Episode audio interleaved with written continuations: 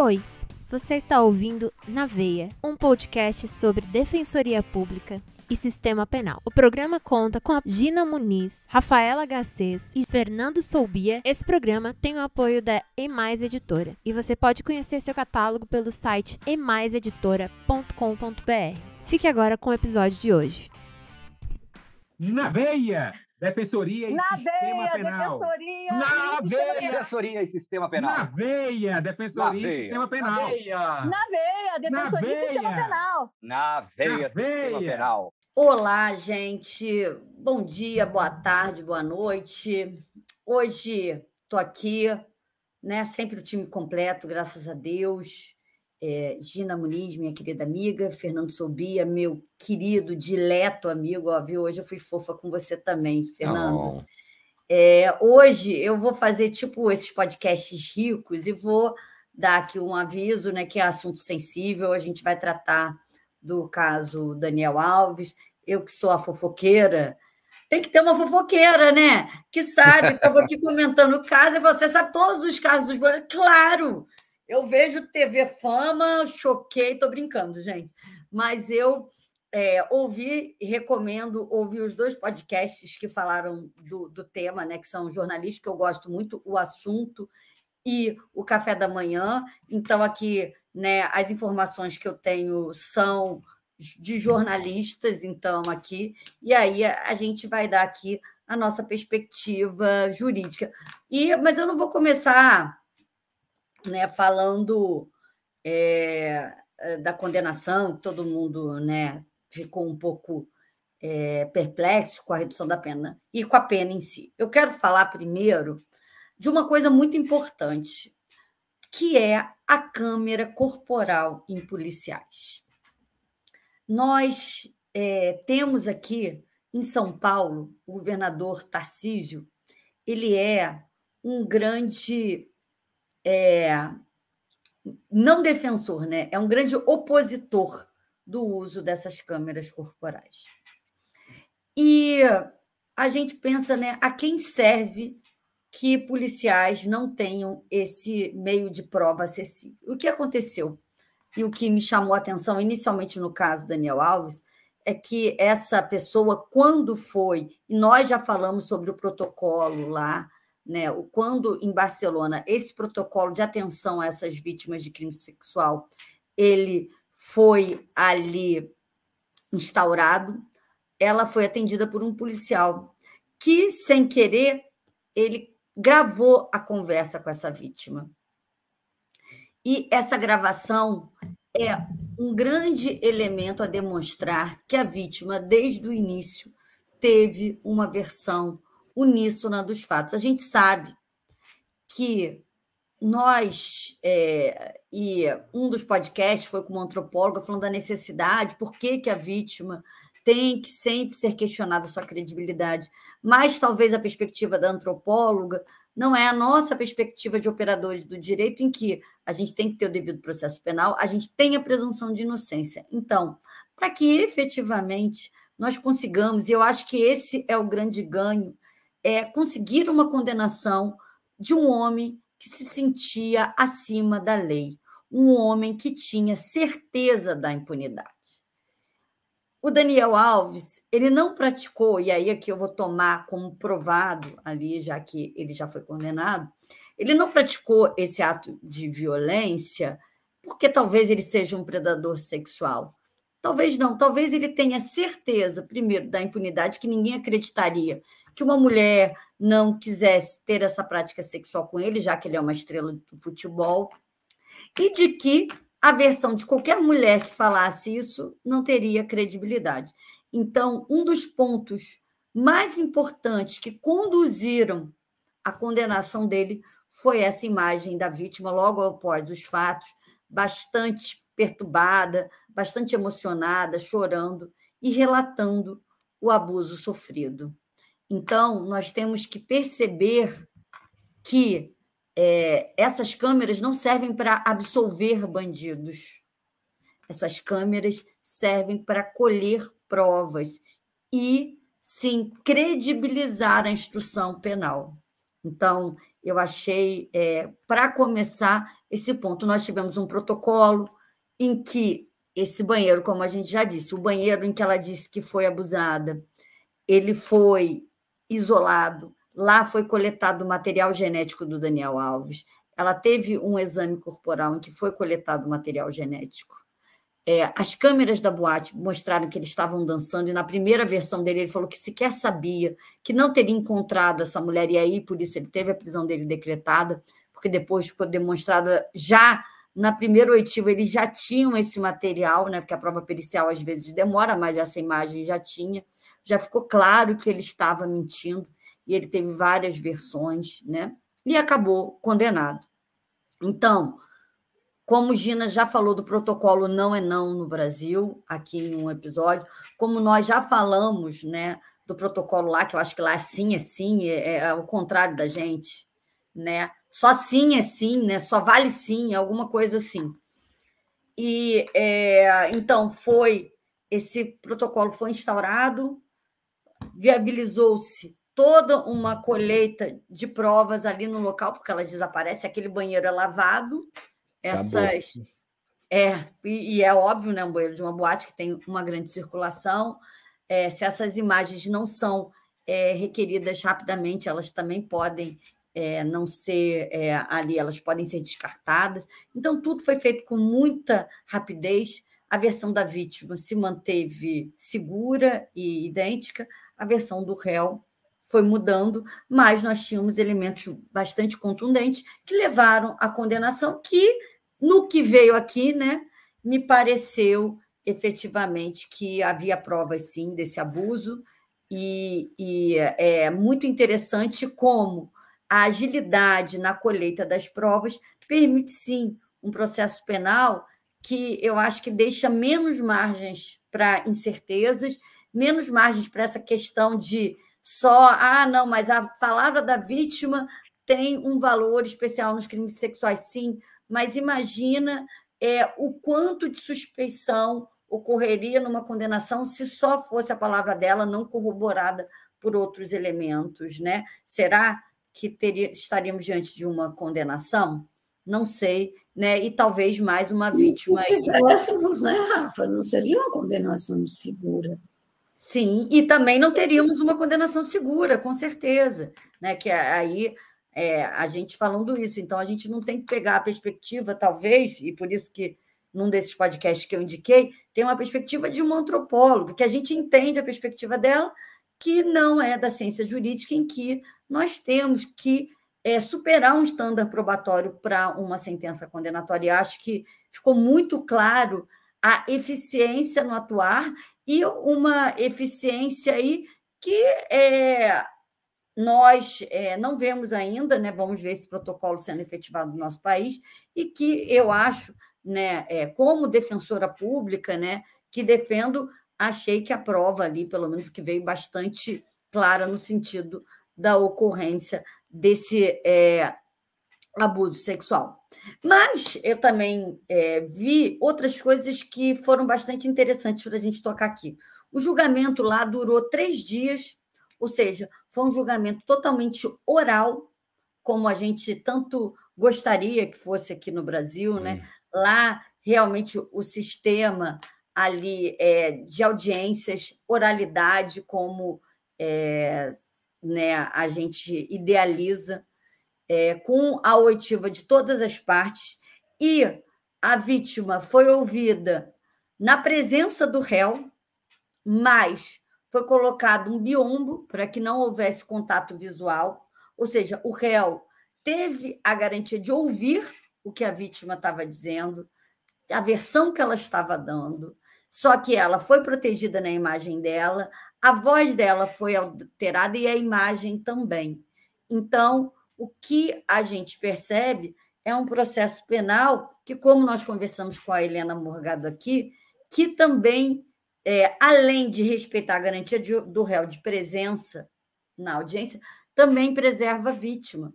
Porque aqui no país, eu não sei vocês, né, Gina e Fernando, se a vítima não quer ser ouvida por ter um constrangimento que é justificável, o réu fica impossibilitado de presenciar a narrativa da vítima, que é normalmente são narrativas que se opõem. Então, como que ele vai exercer plenamente, por mais que eu fale assim, olha, fulaninha falou isso e isso e isso, e nós, como defensores, fazemos isso, ó, ela falou isso, você tem que esclarecer tais pontos, mas claramente que é muito mais eficiente que a pessoa que está sendo acusada ouça todo o depoimento e ali uhum. já vá engendrando a sua autodefesa, que também é essencial, do que depois a gente ir lá, resumidamente, às vezes uma audiência que dura muito tempo, a gente vai esquecer, né? Pontos que são importantes para a defesa, para a autodefesa. Então, é, eu achei ali um sistema que consegue equilibrar o direito do réu e o direito da vítima.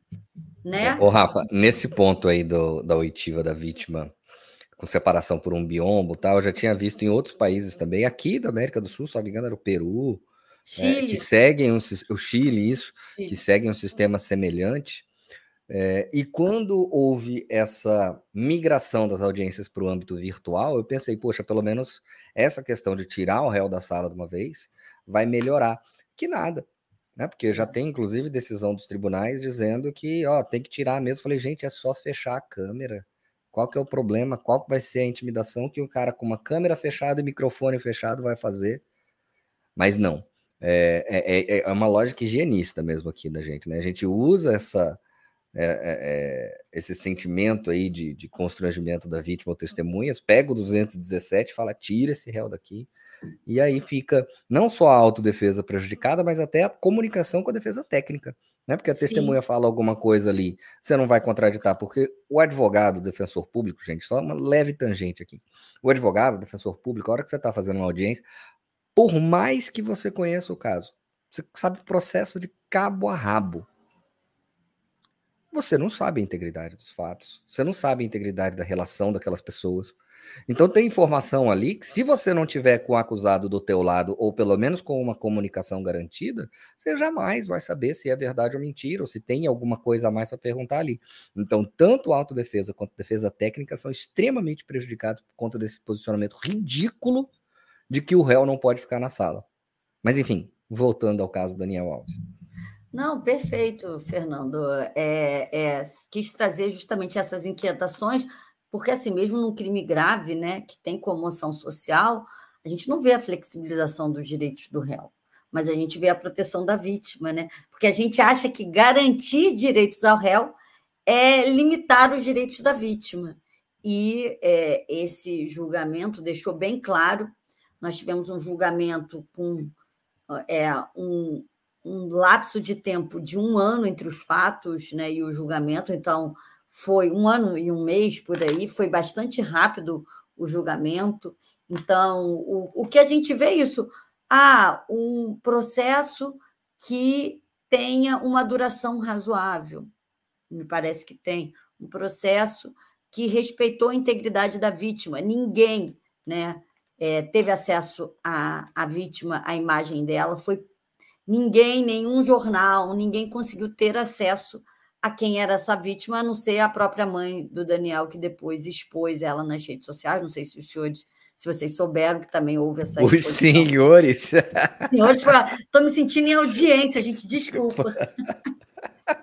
se vocês, senhoras e senhores, souberam, né? Então, assim, você vê que o sistema ali foi rápido, foi eficiente na, na, na colheita das provas e teve o julgamento. E aí, Fernando, a gente tem a questão da pena, né?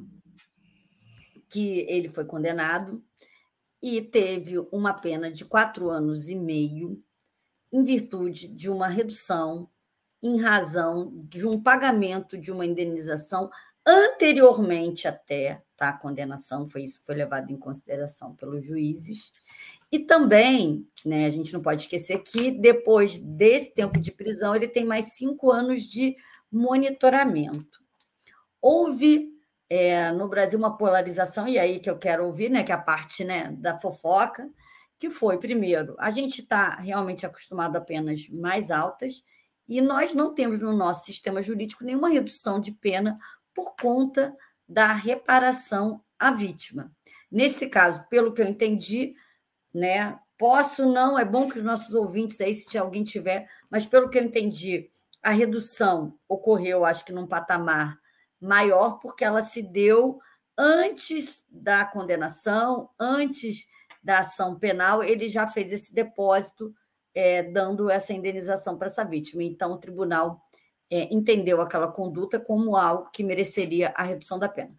Claro que a gente vai ter um lado, então você é rico, o que, que são 150 mil euros para o Daniel, né? Ele está com o dinheiro lá dele bloqueado, aí conseguiu um amigo Neymar, que seria 150 mil euros para ele, para ter uma redução aí né, de pena bastante considerável, muito pouco.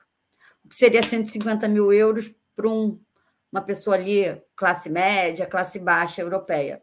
Né? Então, talvez a gente gere aí uma diferença de pena a partir do extrato social. Mas, por um lado, e aí o que eu acho que o nosso direito penal se preocupa muito em punir encarcerar, e a gente vê o populismo penal vendendo essa ideia que encarcerar é muito bom, que isso previne a criminalidade. Mas a vítima sempre ela é largada. Eu estava falando isso com os meus pais, falei, e meu pai e minha mãe muito chateados com a redução da pena. Eu falei: olha, se você for um dia numa audiência criminal, você vai ver que a vítima, pelo menos aqui no Rio, não tem uma sala de recepção da vítima. Ela não tem uma água e um café, ela fica perambulando, perdida no fórum, tentando achar sala. Ela é ouvida e tchau. Se ela é intimada da sentença, vocês controlam isso? Eu não controlo. Será que o promotor de justiça está controlando se ela vai ser intimada? Então, o sistema ele não tem nenhum cuidado com essa vítima, ela é um objeto do, do processo. Então, será que um sistema que valoriza a reparação financeira da vítima. Será que não é melhor do que o nosso, que vai encarcerar oito anos, dez anos, mas que vai deixar sempre a vítima a ver navios? Você pode falar, ah, não, mas tem a esfera civil, que ela vai poder ingressar, mas ela vai ter que entrar com outra ação. Ela, esse caso, ele já fez esse depósito, já preliminarmente, é, ela já está indenizada. Assim, ela pode até ao que me parece, pelo menos, pode até pedir uma reparação maior, mas ali ela já está garantida ali com algum valor que alguma parte desse dano que ela vai poder pagar. Gente, olha só, não estou minimizando, tá? Só deixar bem claro. O dano de uma pessoa que sofre um abuso sexual.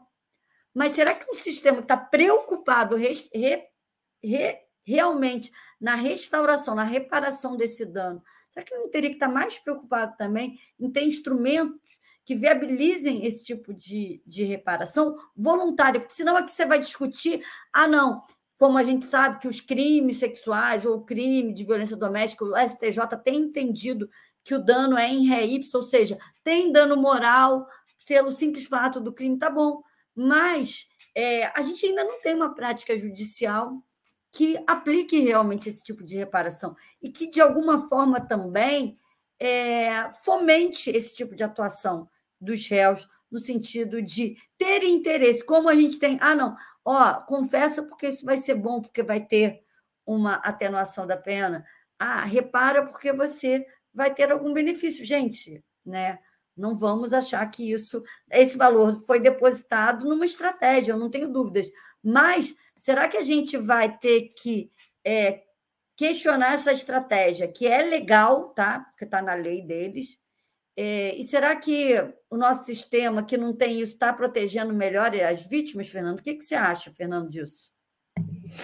Cara, vamos lá. É, essa neutralização da vítima, a gente sabe que ela nasce com o Estado moderno, né? com a monopolização do poder punitivo e a estrutura do Estado moderno que nascia, é, era necessário você dar ênfase à violação da lei, não mais a resolver o conflito.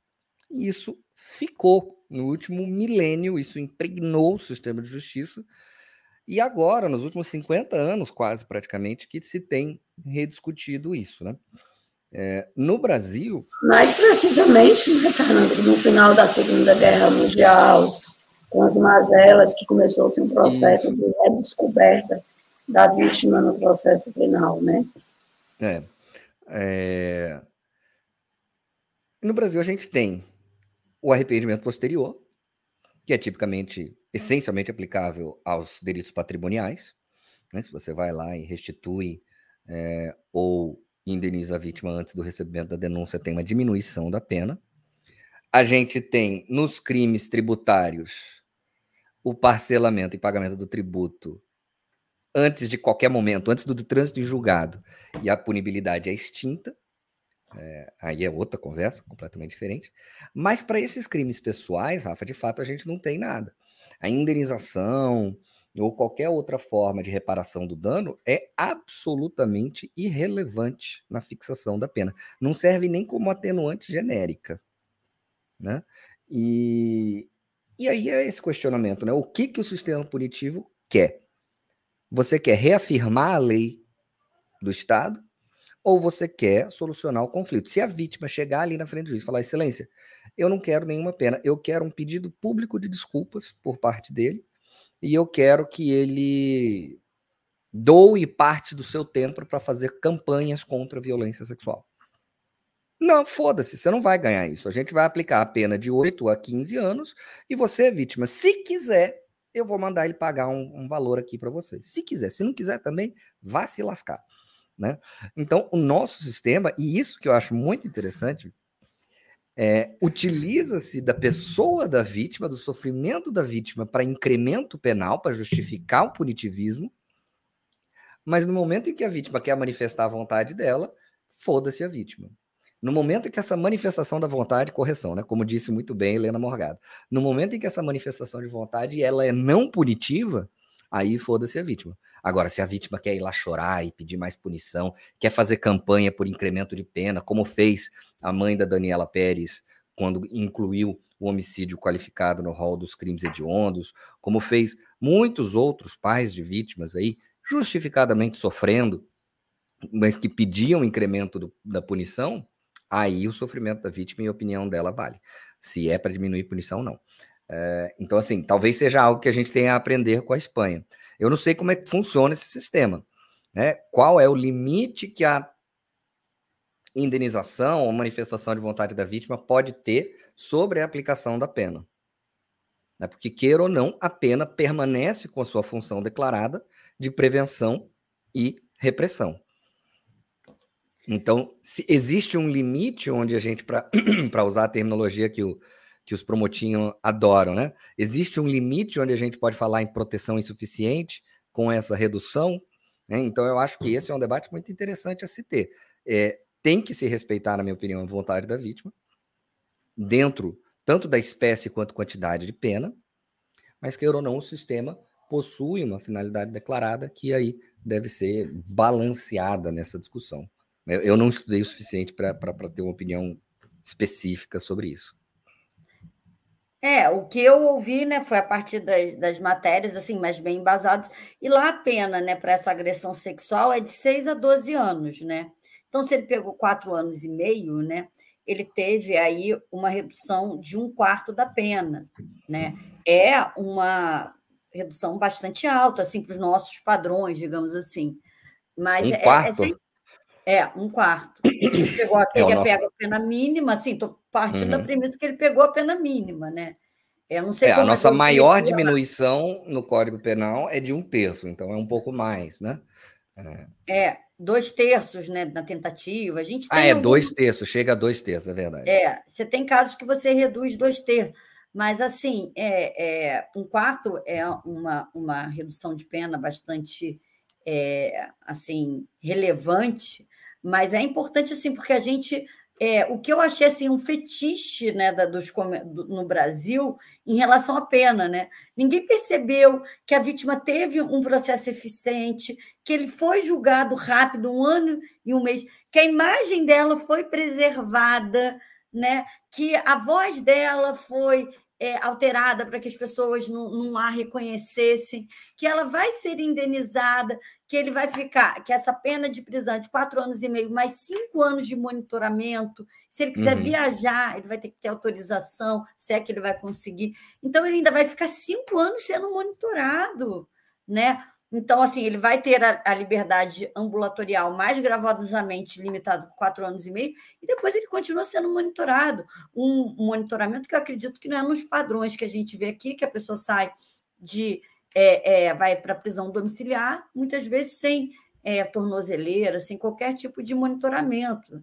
Então, é, eu acho que é, se a gente está pensando em eficiência, em efetivamente é, na possibilidade dele não voltar a delinquir, eu acho que ele vai ficar aí quatro anos e meio é, bastante limitado na sua liberdade.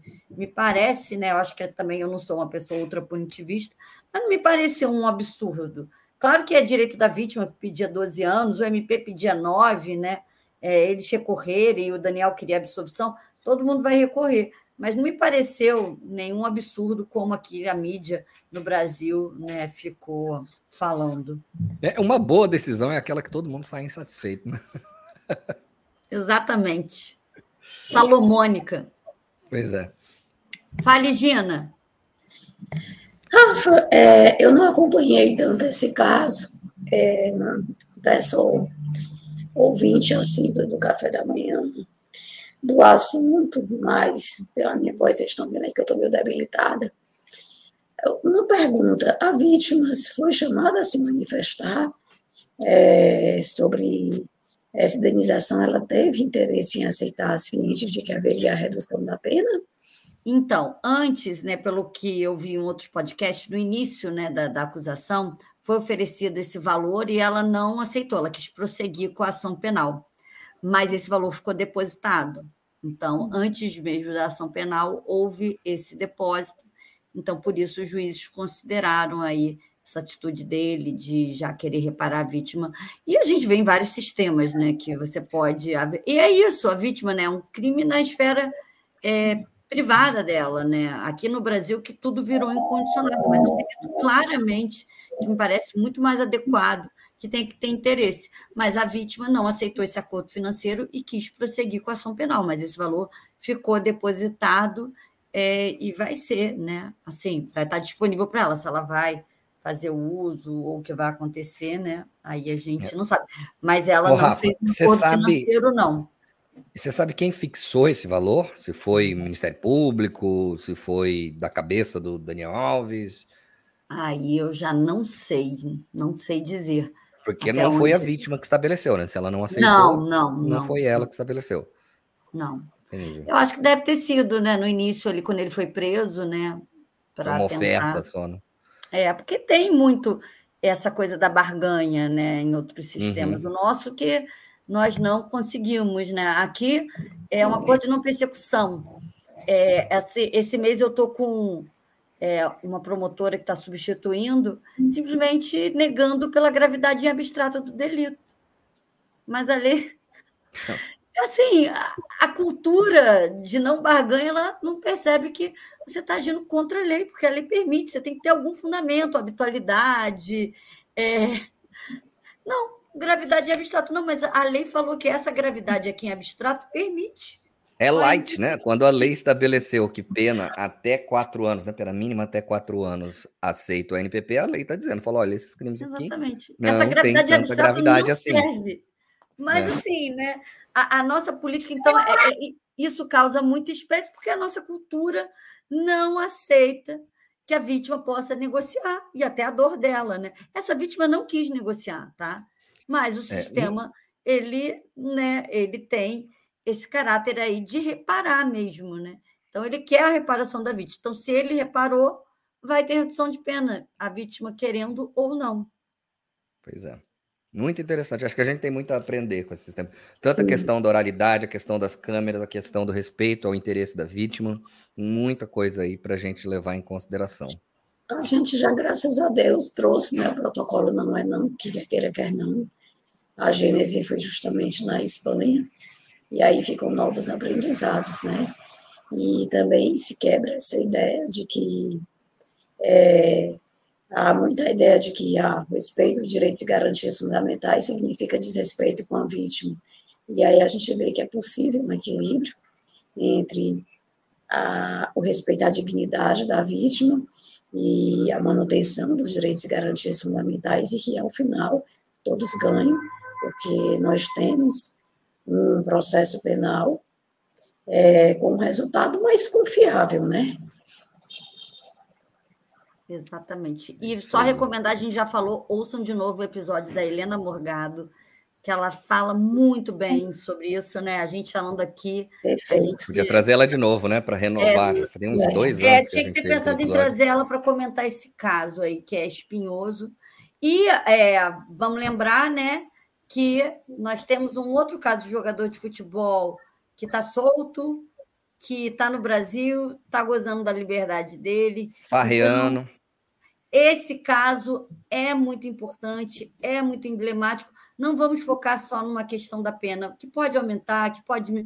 Gente, houve uma condenação e houve a proteção da vítima. Isso é tão relevante, gente. Não vamos esvaziar, né? Porque senão nada vai valer e nenhuma. E o movimento de proteção ao direito das mulheres sempre vai ser insuficiente. Não, a gente está galgando aí bons passos. Acho que não foi uma, uma sentença ruim.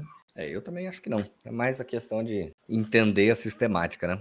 Ainda mais quando a gente está diante, né, gente, de um acusado com poder econômico, reconhecido internacionalmente.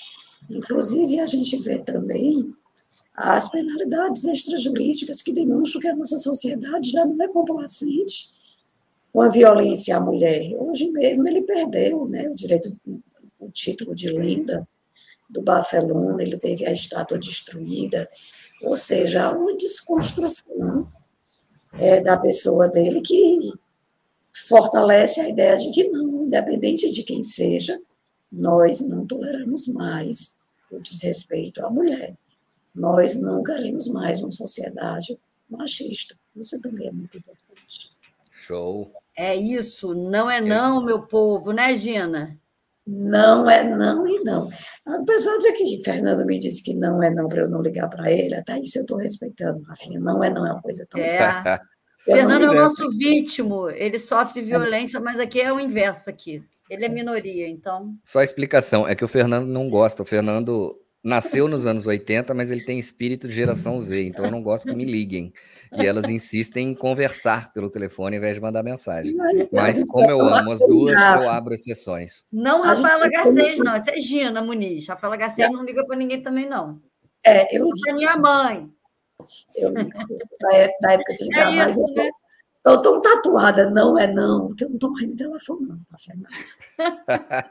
Então vamos lá, gente. É na veia. Na veia.